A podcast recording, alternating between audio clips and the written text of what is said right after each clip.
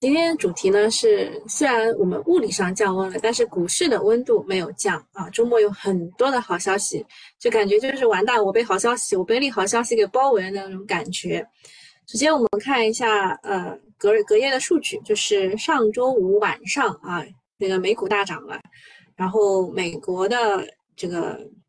其主要的原因还是在哪里呢？啊，主要是那个。美国的一些数据的公布，上周五呢，我们的市场 A 股市场也迎来了强力的反弹，三大股指悉数上涨，两市近四百只，哦不对，是两市近四千只个股是飘红的，涨的中位数呢是达到了百分之一，赚钱效应还算可以。另外呢，此前扭捏的外资一口气怼了七十多个亿，就两天流入一百亿嘛，对吧？整体的氛围还是不错的，重新回到了反弹的状态。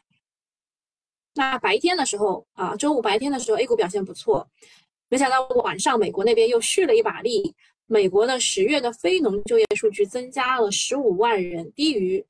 市场预期的增加十八万人。那一同公布的还有十月的失业率升到了百分之三点九，创了去年一月以来的新高。其实最近啊，美国的非农和失业率。这几个月一直在打架，这个数据就永远对不上嘛，导致市场也是捉摸不定。但是这一次是出奇的一致，均指向美国就业市场显出疲态，经济没有想象中的那么强势。美联储后面的加息也会变得更加的犹豫，甚至降息可能也会来得更早一些。呃，有些这个，有些这个就海外的这个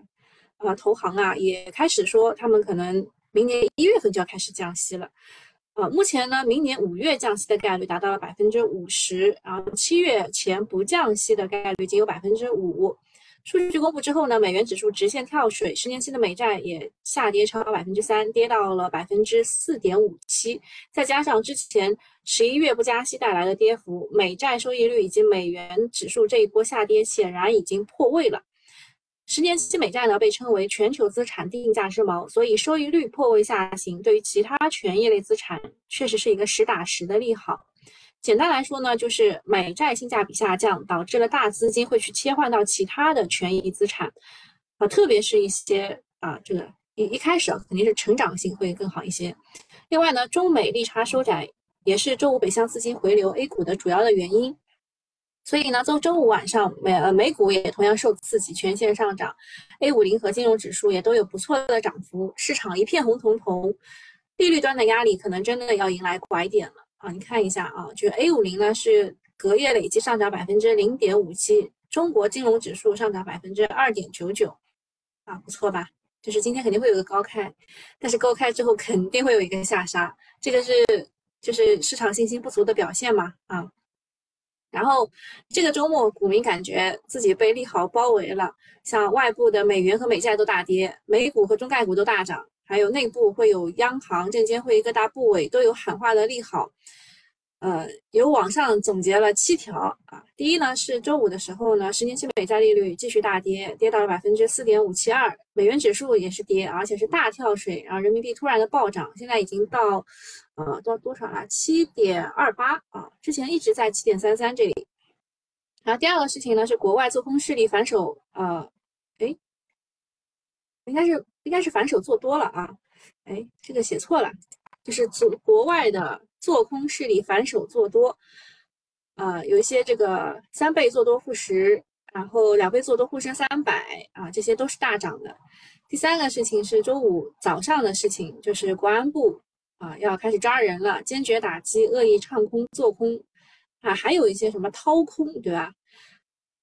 呃，还有就是韩国呢，他们更狠，表示要禁止股票卖空，直到二零二四年六月份，呃。找的理由好像就是说要完善本国的一些金融的法治，所以不能卖空。第四件事情是证监会的一系列的喊话，就当中大家比较关注的还是券商的合并重组这件事情，啊，然后第五的就是券商和创新药的利好，啊，这个待会都会讲的。第六是呃市场预期有一个降准，啊，主要是因为最近呢市场就是央行啊每天都会在收紧流动性。像上周五的话，收了四千多亿的流动性，所以感觉是应该要降准了。嗯，第七呢是中美关系阶段性的缓和，反正出了这么多的利好，感觉 A 股一下子要变天了。呃，讲一下热点新闻，就是如果后面你们来不及的话，就可以不听啊。热点新闻要听一下。第一个是股神巴菲特旗下的伯克希尔的第三季度的财报出炉了，营收是好预期的，但是由于苹果股价的下跌，导致了它的单季投资收益亏损达到了二百四十一亿。伯克希尔的股票投资当中有一半的仓位压注在了苹果的身上，所以苹果股价它是跌了百分之十一点多嘛，对它的投资收益影响会非常的大。股票投资之外呢，伯克希尔仍然手握大量的现金资产，高达了一千五百七十二亿美元。在高利率的环境之下，这些资产的收益也是比较可观的。整体来说呢，股神的投资仓位不算高，操作还算稳健。单个季度虽然亏损了，但也说明不了什么。你们可以看一下伯克希尔，它的股价啊，还是上涨了百分之零点六六的。然后第二件事情是，证监会发声支持头部证券公司通过并购重组等方式做优做强，打造一流的投资银行。啊，那国内的证券公司啊，中国是有一百四十多家，数量很多，但是实力和国外的投行相比并不强。这件事情啊，就是什么打造航母级券商这件事情，在二零一九年十一月份的时候是提出过的啊，说要将多渠道充实证券公司资本，鼓励市场。啊，市场化的并购重组支持行业做优做强，不过后面呢，航母级证券公司没有出来，也就整个概念就慢慢的淡化了。如今是旧事重提，可能要加速推进头部券商的合并重组，做大做强投资银行的业务，适应金融强国的需要。哦，前两天就提出过金融强国啊。第三件事情是，有关部门研究推动稀土高呃稀土产业高质量发展有关工作，提出要加大高端稀土新材料攻关和产业化的进程，打严厉打击非法开采。稀土对于我们来说是一个战略性的矿产资源，国内以不足百分之四十的全球储量，承担着百分之九十以上的全球供应，统筹开发很有必要。第四件事情是，有关部门提出将针对重点行业、重点领域制定数字化转型行动方案，突出人工智能这个关键变量，以智能制造为主攻方向，推进人工智能全方位、深层次、啊赋能新型工业化。所以你看到了人工智能、新型工业化，这些都是一个新的，也不是，就它其实就是旧瓶装新酒的一个概念。那人工智能的商业模式目前虽然还不是很成熟，但是它赋能其他行业的能力早已得到共识，相关部门也在不断的推动其快速成长。第五件事情是，北京成立了省级人形机器人创新中心，将打造全球首个通用人形机器人硬件母平台和首个大型呃大模型加开源运控系统软件母平台。人形机器人作为下一代的颠覆型的产品，已经成为了。产业内争相发展的重要领域。上周的时候，人形机器人创新发展指导意见已经落地了，就上周五的时候，所以大涨了。未来产业可能会迎来加速的啊快速的发展期啊，这个是今天的这这个热点新闻。下面我们会啊先先讲一下政策吧，先先一个一个来看一下。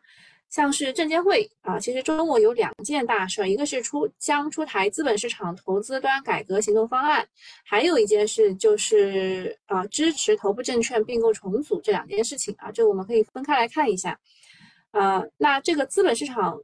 投资端这一块。啊，投资端什么意思呢？就是要引来更多的钱啊，对吧？那钱哪里来呢？它要加大中长期资金引入力度，推动社保、养老金、年金、险资等与 A 股整体保持良性互动，然后同时要引导公募基金将更多的资金配置到战略新兴产业，提高在 A 股的持股比例。啊，其实金融会议之后啊，村里也开始着急了，周末卖力的处理好。呃，最最好的就是最重要三个，一个是打造航母券航母的券券商航母航母级券商，应该是，呃，这个后面讲。然后第二个是出台投资端的改革，第三个是提高公募在 A 股的持股比例，特别是要配置到战略新兴产业。那大家可能不知道它这个到底是有多么大的体量，然后先跟大家讲一下吧，就。A 股的话，公募大概是有五万多亿的持股，险资是三万多亿，社保和养老金都不到一万亿，N 年来都是这个规模，并没有增量多少。就是所以，所以他说的引入长中长期资金就没有引入多少，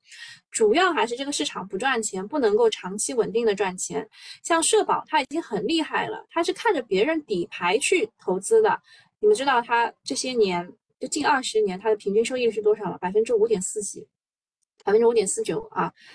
啊，跟你存个二十年的那个，就之前啊，之前你存一个二十年的这个叫什么大额存单是差不多的。啊，所以就它不赚钱，不能长期稳定的赚钱。比如说这个中国人寿，它因为股市不好，三季度的净利润下滑了百分之九十九，这么极端的行情，对吧？你让险资去加大投资有用吗？因为他没有办法跟投资人去交代啊。归根到底就是还是要改变市场的生态，不能每天啊去照顾大股东，把大 A 当提款机。那这些大小非们持股基本是成本是零，谁玩得过他们，对吧？保险。社保啊，还有险资都得哭。另外呢，他说这个要引导公募资金配置到国家最急需的地方，这个肯定就是卡脖子这一块。那对于芯片、半导体、光刻机也是一个利好。后期市场的主线可能还在科技股这一块。然后我去看了一下三季度的时候，社保和养老金它持股的前三十名，其实跟大家想象当中的有很大的区别啊。你看一下他买了什么啊？我们就讲一下社保前三名：华鲁恒生。基础化学的飞利华，哎，呃，它是它归在了国防军工这一块，但是它其实是一个新材料。然后云铝股份有色金属啊，也是材料类的。然后养老这边，他买的是中兴通讯啊，通信类的。正泰电器啊，这个其实是光伏概念啊。然后伊利股份食品概念，新奇眼药什么医药概念，就是他买的东西可能跟你们想象当中不一样啊。持股前三十名，大家可以截个图自己去看一下。然后下一个是财政部长，其实呢，呃，除了财政部长，中国这两天啊，是发改委、工信部、财政部这一些负责人是相继接受了央媒的集中采访，这还是比较罕见的。上一次你们还记得二四四零吗？二四四零的时候是当时还是一行三会啊，一行三会去接受这个央媒的集中采访，最后是刘鹤副总理出来。就就奠定了一个基础，然后就二四四零就开始涨了。那这一次呢，是发改委、工信部和财政部啊，就是集中的采访。那昨天晚上呢，新闻联播还主要播出了财长的专访，主要就是这个一万亿的国债资金的使用。一方面说到了提前下达的额度，另外一方面呢，又提升了资金使用的效率，促进经济持续向好。呃，此外呢，除了财政部以外呢，发改委的主任。也主要点明了要强化集成电路、新型新能源汽车这些重大领域、重点领域、重大项目布局，而工信部部长他强调的是要瞄准人工智能、人形机器人、元宇宙、六 G 这些概念，促进形成新质生产力。反正今年呢，炒股还是要跟着政策走，原因就是时代不同了。过去呢，搞货币放水都是银行们掌握着总水阀，现在搞的是财政放水，是政府和财政部门总。管着这个总水阀，现在财政刺激的作用更大啊。比如说最近，美国是拜登政府启动了基础设施和就业法案，还有芯片法案，还有通胀削减法案。那我们呢，为了确保生产的啊这个产业的升级，是不是可控国家安全等等，这个才是未来值得投资的方向。比如说啊，还是卡脖子的技术、高端制造，还有新型产业，特别是人工智能和机器人啊，这个是工信部提的，还有我们的这个呃。这个发改委提的这个新能源汽车啊、光伏、锂电池等等，会受到更更多的扶持。但是呢，就两个吧，都是看得太远，知道吧？就是一一个一个是这个投资端的，对吧？这个一个是国债的啊，还有一些这个啊行业的都看得太远。那周末大家讨论比较多的一个事情就是并购重组了，头部券商的并购重组，它是二零一九年十一月提过一次，这是第二次来提了。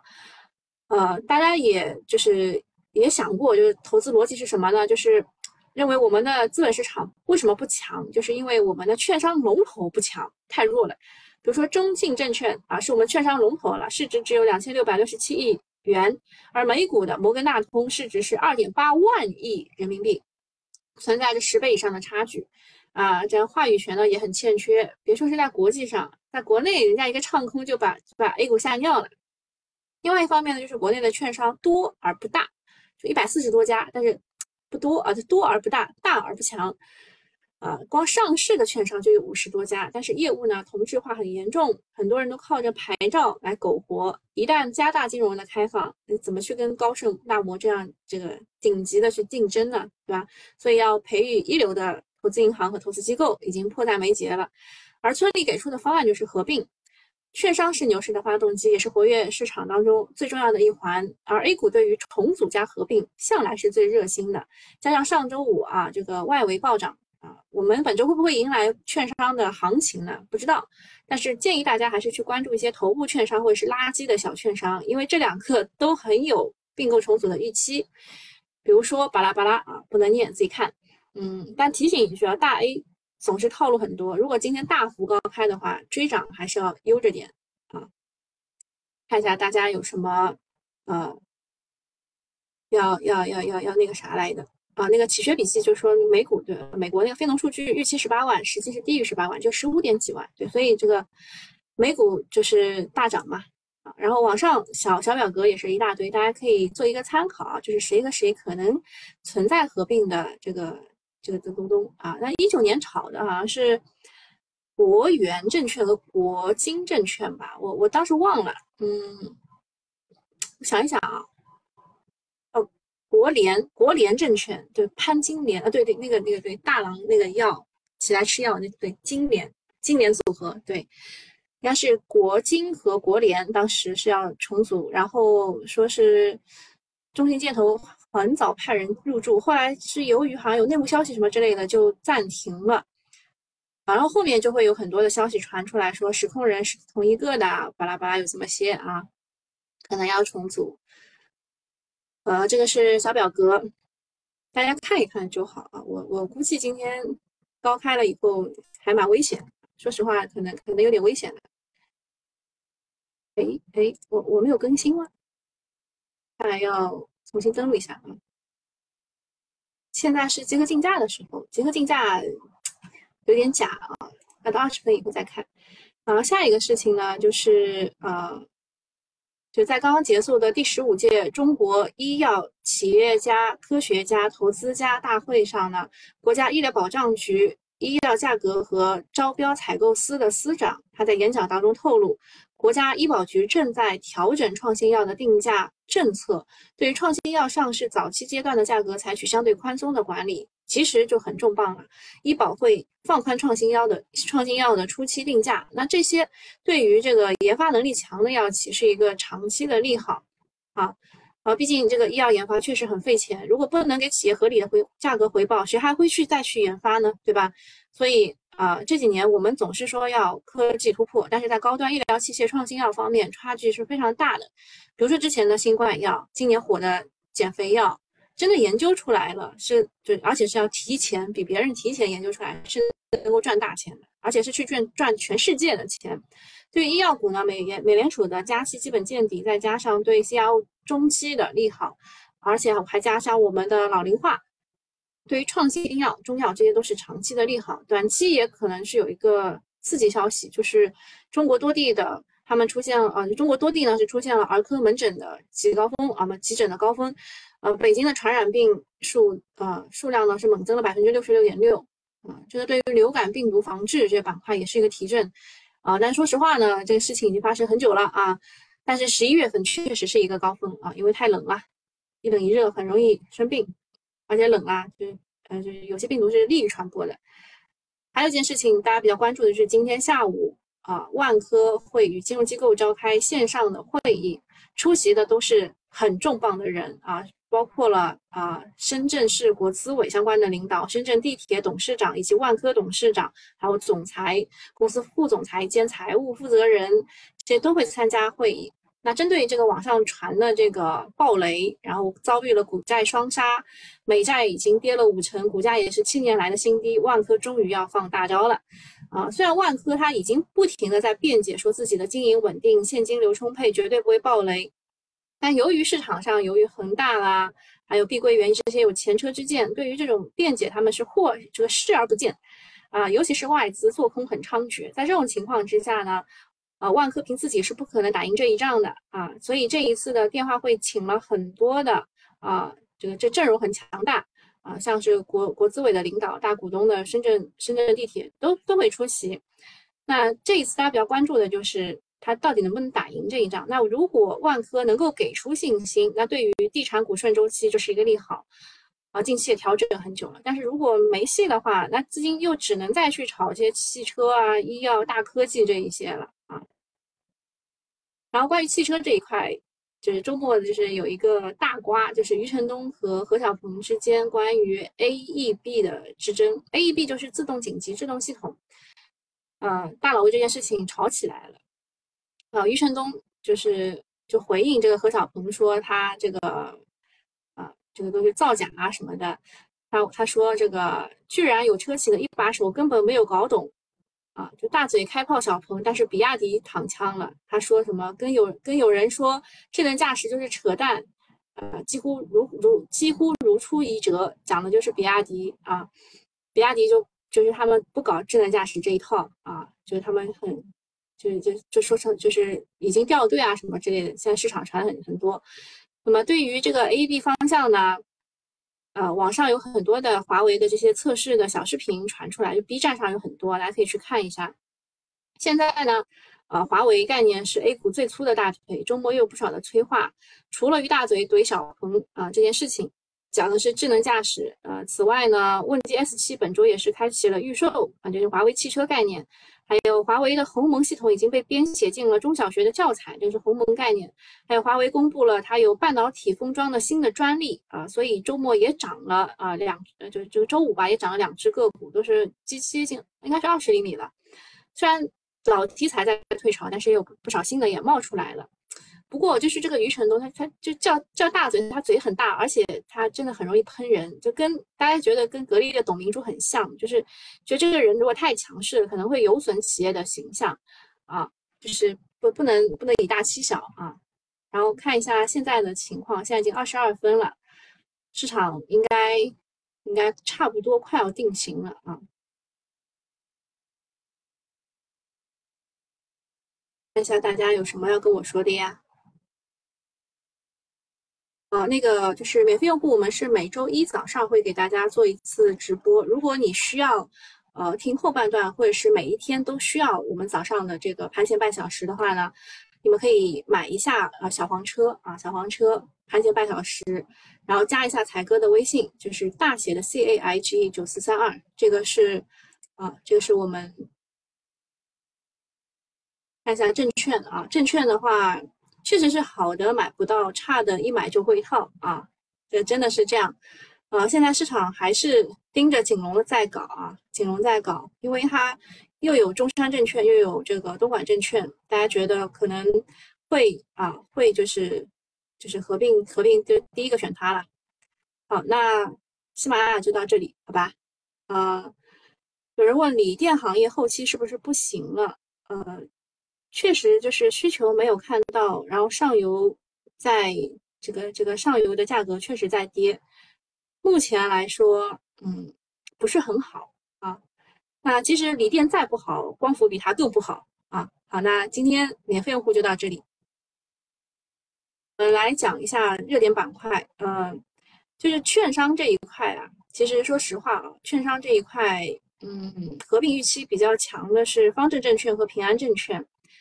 啊，因为平安就是吃掉了方正嘛，现在就是在合并的过程当中，然后还有就是国联证券和民生证券，还有太平洋和华创云信，那炒的肯定是太平洋啦，还有锦龙股份和东莞证券、第一创业和首创证券，这些就是合并的预期。啊，那如果有业务创新的话，就是中国银河和中金公司啊，中国银河、中金公司就券商就是这些股啦。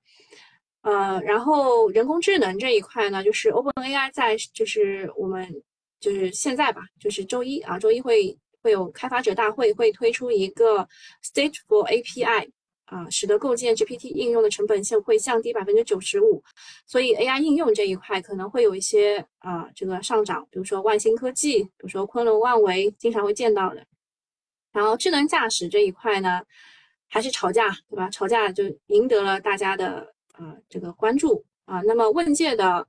官方呢发了一个最新的 OTA 的升级推送，不依赖高精地图，智能驾驶全国都能开。啊，这个是光庭信息、德赛西威、君盛电子、中科创达、亚太股份等等。那其实炒的最多的还是这几只股啊，光庭信息、启明信息和金益科技。